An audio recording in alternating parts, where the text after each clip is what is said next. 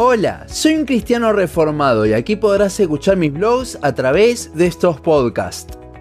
Parte de la gran comisión, el discipulado, es algo que muchos ignoran y otros intentan hacerlo pero no saben bien ni siquiera lo que es. Hoy veremos qué es el discipulado y cómo aplicarlo. Mateo 28:19 dice, por tanto, id y haced discípulos a todas las naciones, bautizándolos en el nombre del Padre y del Hijo y del Espíritu Santo. Ciertamente la Biblia nos llama a ser discípulos, y esto es algo que no se puede ni negar ni evitar. ¿Es este un llamado para todos los cristianos? Sí, no podemos decir que no. Sin embargo, todo debe ser a su tiempo. Muchas veces, al ver el discipulado como parte de la gran comisión, incentivamos a las personas a discipular otras personas, pero es raro ver que se incentive a ser discipulados.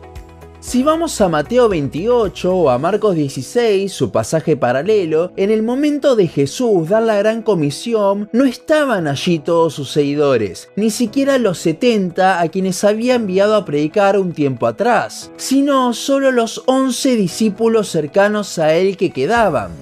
¿Esto significa que la gran comisión no es para todos los cristianos como todos creen? No, porque igualmente somos embajadores de Cristo en la tierra y no es el único pasaje donde se nos anima a ser discipuladores. Lo que sí significa es que en ese momento solo los 11 estaban listos para ejercerla. Si no, Cristo se las hubiese compartido al resto de seguidores suyos que tenía. ¿Por qué es esto?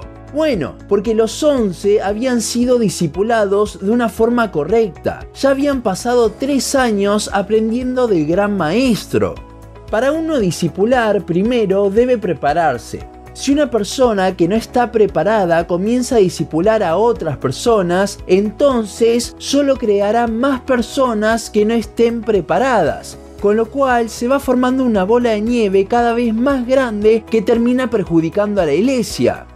Ahora, ¿cómo nos damos cuenta cuando estamos preparados? Es que nosotros no nos vamos a dar cuenta, porque según nuestro ego vamos a estar listos mucho antes de estarlo. Nótese que en la gran comisión fue el maestro quien les dijo de ir a ser otros discípulos. Nuestro discipulador es el que nos debe decir ahora estás preparado para preparar a otras personas. Si usted tiene un peso muy grande por disipular, ese peso no debe guiarlo a disipular a otras personas sin primero prepararse para eso. Santiago 3.1 dice, hermanos míos, no os hagáis maestros muchos de vosotros, sabiendo que recibiremos mayor condenación.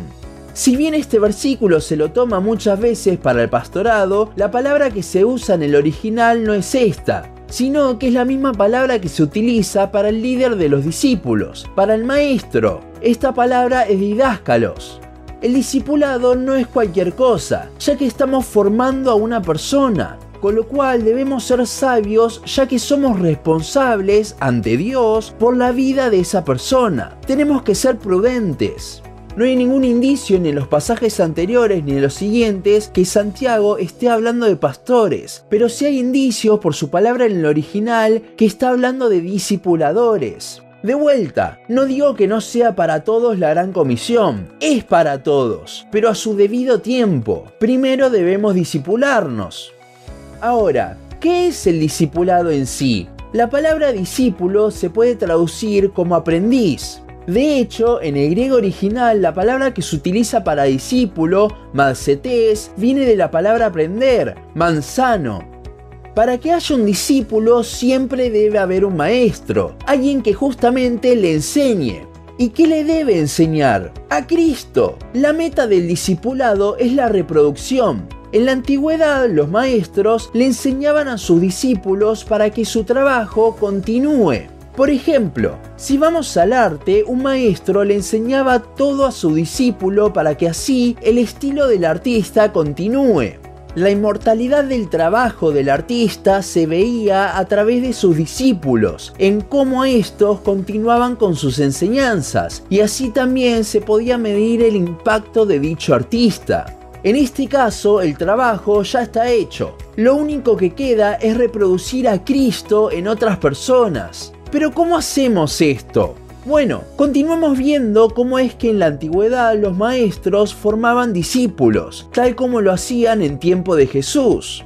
Un artista podía dar clases, pero esto no significaba que todos sus alumnos fuesen sus discípulos. Si creemos que el discipulado es simplemente una clase de teología que le damos a una persona tomando un café, estamos totalmente equivocados se han creado muchos materiales para el discipulado, para que el maestro haga con el discípulo, pero el completarlos no es discipular a una persona. El artista ponía a su discípulo a ver todo lo que él hacía al pintar. Le encomendaba también hacer pequeñas cosas como ir a conseguir las pinturas para que pueda aprender qué tipo de pinturas utilizan. Con esto el discípulo iba aprendiendo todo el procedimiento que el artista hacía.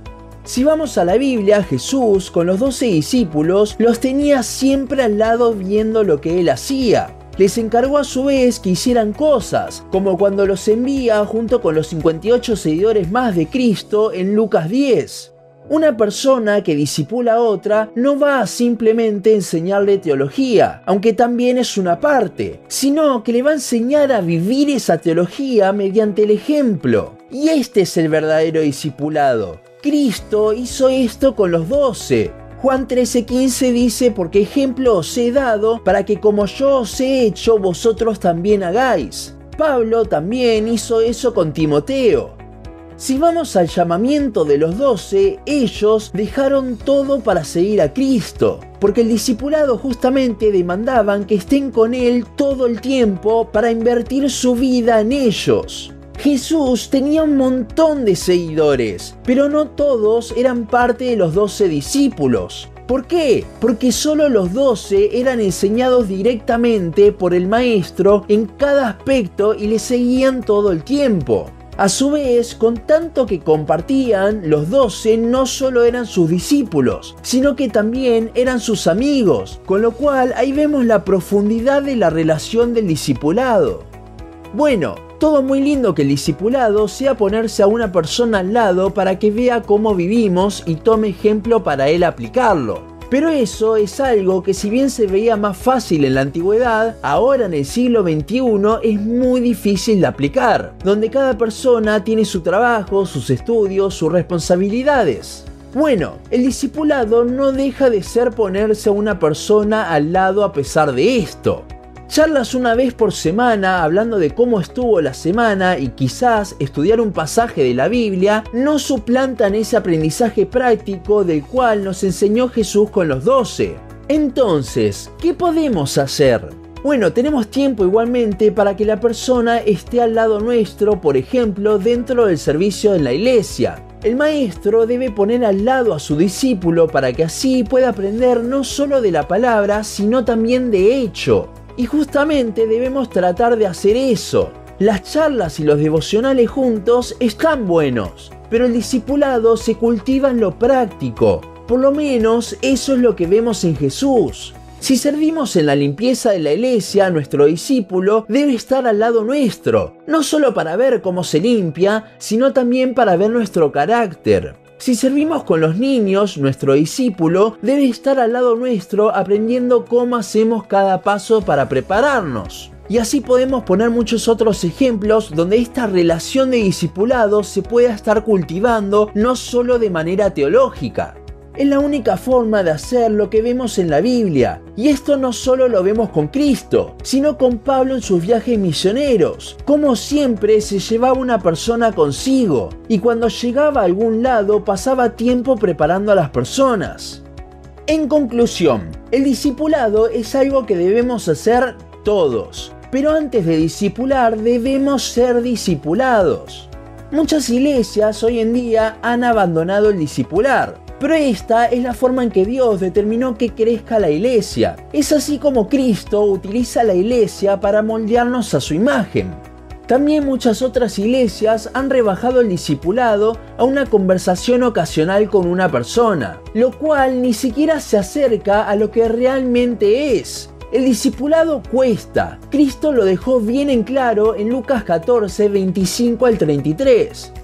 Para que podamos formar un verdadero discípulo de Cristo debemos invertir nuestro tiempo y aún nuestra vida. La mejor forma de hacerlo es poniéndonos a la persona al lado en cada momento que podamos y enseñarle no solo por la palabra, sino también por el ejemplo.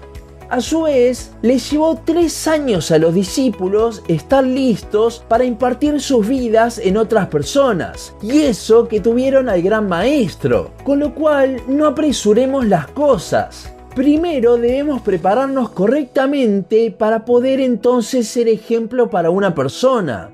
Un artista amateur no tenía discípulos. Era cuando el artista crecía que entonces tenía algo para enseñarle a otras personas. Y esto mismo pasa en el discipulado cristiano. También creo que hay un serio problema con la palabra intencionalidad. Intencionalidad no significa apresurado, sino más bien es estar dispuesto. Y es que el discipulado es algo que se da, no es algo que se fuerza. Como vimos, es una relación. Cristo llamó a los doce y los doce dejaron todo para seguirlo. Es una relación que se da de los dos lados. El maestro quiere enseñar y el discípulo quiere aprender. Ahí está la intencionalidad de los dos lados. Debemos reproducir a Cristo en otras personas, pero seamos prudentes y siempre recordemos lo que Pablo dice en 1 Corintios 3, 6 y 7. Yo planté, Apolo regó, pero el crecimiento lo ha dado Dios. Así que ni el que planta algo ni el que riega, sino Dios, que da el crecimiento. Hasta aquí nuestro podcast de hoy. Seguinos en Facebook, Instagram, YouTube y Spotify. En todas nos encontrás como un cristiano reformado. También seguinos en uncristianoreformado.blogspot.com para leer el resto de nuestros blogs. Nos vemos en la siguiente ocasión.